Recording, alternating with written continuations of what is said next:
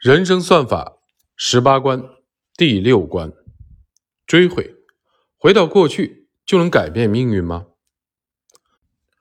传奇的大奖章基金创始人詹姆斯·西蒙斯在揭示自己创造投资奇迹的秘密的时候，他直指统计学。统计学与概率论联系紧密，并常以后者为理论基础。简单来说，两者的不同点在于。概率论从总体中推导出样本的概率，统计学则正好相反，从小的样本中得出大的总体的信息。人的一生的确是一个人的无数的时间的碎片和事件碎片的统计学的结果。我们在上一章提到可以用概率改变宿命，这是在积极的面向未来。接下来我们要讨论的人生的难题是如何面对过去。几乎所有的人都有后悔的事情，但我们真的应该追悔过去吗？我们能改变命运吗？任何时候都有人感慨：现在的日子真难过，以前的机会多好啊！我在二十年前做房地产就好了，我在十年前做互联网就好了。如果现在你有一个机会，可以搭乘时光的穿梭机回到过去。改变你做过的任意一个决定，你觉得自己的命运会因此而改变吗？我的回答是不会。具体的原因先得放一放，因为想要深入的理解这个问题，我们要先做一个大脑的实验。按照统计的规律，一个欧洲的城市每年大约发生一百起凶杀案。如果我们可以搭乘时光的穿梭机回到过去，提前找到这一百个嫌犯。把他们关起来，就能把这座城市的凶杀率降到零吗？听上去很美好，但真正的结果也许很难如愿。因为就算你提前抓住这一百个嫌犯，仍然会有其他人的犯罪。近代统计学之父凯特勒一语道破了其中的原因。他在一八三六年写了一封信：“是社会制造了罪恶。”有罪的人仅仅是执行罪恶的工具。从某种意义上说，绞刑架上的牺牲者是社会的赎罪的牺牲品。这句话听起来哲学意味很浓，但它指明了一个真相：犯罪是一个社会系统的现象，是一个系统的产物。改变个体的选择，并不能让犯罪在社会上消失。这样的话，对于这座城市的犯罪的行为，是不是只能放任不管了？我认为还是有方法的，但你要做的不是控制一两个犯罪者，而是探究问题的本质：为什么这座城市会发生凶杀案，并据此找到改变社会系统的方法。我们知道，犯罪率和一个地方的民众的受教育的程度、社会经济发展的水平也有关。换句话说，它是由包括教育程度、经济水平等因素在内的社会系统决定的。改变单一的因素，并不会对凶杀案的升降产生影响。综合上述数据，可以看到这座欧洲的城市每年发生凶杀案的数量都落在了一百起左右。年与年之间的数据，并没有因为消灭了更多的文盲，亦或提升了当年的经济发展水平，出现较大的差异。不仅仅是犯罪率的数据，其他的数据也呈现出这种规律。二零一七年，美国因车祸死亡的人数是三万七千一百三十三人；二零一六年，这个数字是三万七千四百六十亿人。两者如此的接近，就好像死神也有年度的 KPI。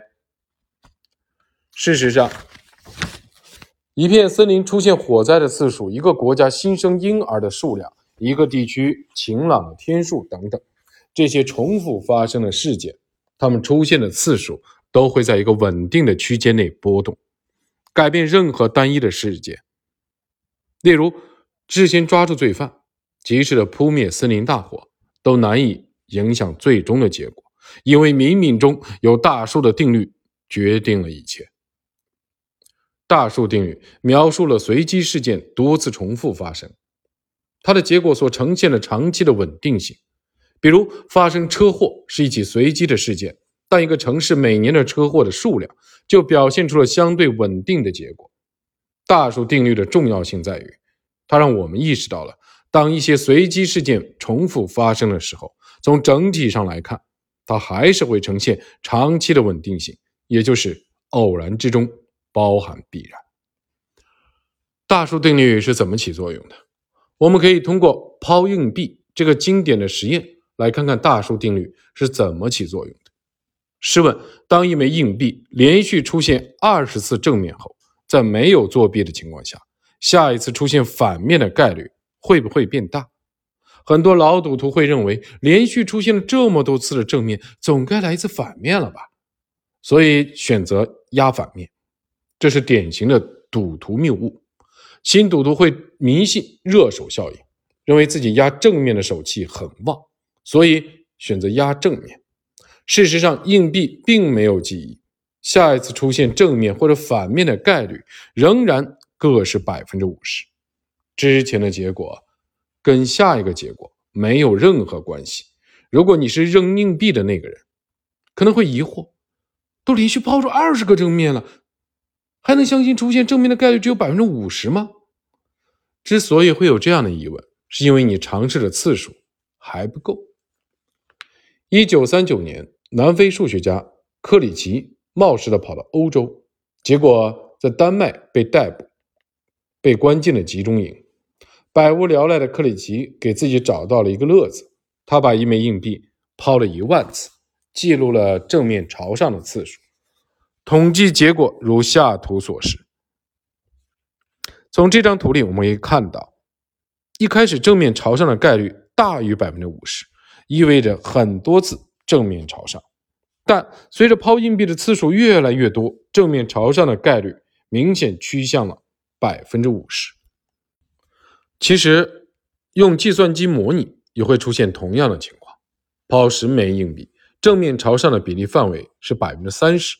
到百分之九十，抛一百枚硬币，比例范围缩小了，变为百分之四十到百分之六十；抛一千枚硬币，比例范围就缩小到百分之四十六点二到百分之五十三点七，越来越接近百分之五十。看似有一种神秘的力量，在让结果不断的逼近百分之五十，实际上，这股力量的大小。就是大数对小数的稀释作用，所以我们在人生中犯一两个错误的时候，别纠结，不要总想着修正它，你应该继续做正确的事情。换句话说，就是用更多正确的大数把一两个错误的小数稀释掉。在生活中，我们很难像被关在监狱里的数学家一样，通过抛一万次的硬币来验证一件事。但当你真正的理解了大数定律，当遇到了这类问题的时候，才能做出更正确的决策。现在我们来回答本章开头提出的问题：如果现在你有一个机会，可以搭乘时光的穿梭机回到过去，改变你做过的任意一个决定，你觉得自己的命运会因此而改变吗？我们往往把人生的问题归为嫁错了人，选错了专业。进错了公司，但改变这些选择，你能改变你的人生吗？人生关键就那么几步，选错了就是错了。真实的情况是，就算你改变了关键选择，你的人生也不会因此而得到改变。先说买股票，就算给你修改关键选择的机会，让你可以在最低价的时候全仓买入茅台的股票。你觉得你会发财吗？并不会，因为你还是会在下一次的危机中增加杠杆，赔得倾家荡产。再来说买彩票，就算抄下了中奖号码回去买彩票，你的生活会在获奖之后发生本质的变化吗？或者换一个问法，那些中大奖的人后来就会一生幸福吗？根据统计，美国许多彩票中奖者后来生活的都不怎么样，一次意外的横财。并不会让一个人生活的更加美好。理解了大数定律，你就能理解为什么穿越不能改变命运。那么，命运是由什么来决定的？回到抛硬币的例子，一枚硬币即使连续二十次出现正面，但是如果连续抛很多次，正面的概率也是百分之五十。我们可以这样理解：硬币的命运是由它自身的结构决定的。同理，由于一个国家的车祸的死亡率是统计学的结果，这意味着你所看到的这个数字是由车辆、道路、交通规则、驾驶习惯。等整个系统决定的单次交通事故并非偶然，无法预计，但是统计数据却非常稳定。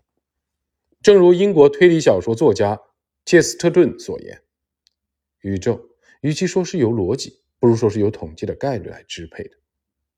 当样本量足够大的时候，大数定律就开始发挥作用了。当我们以一生为限复盘命运的时候。”我们的命运就无法取决于一两次选择，因为它取决于我们自身的系统。这样看来，“性格决定命运”这句话应该修正为“性格决定行为方式，行为方式决定命运”。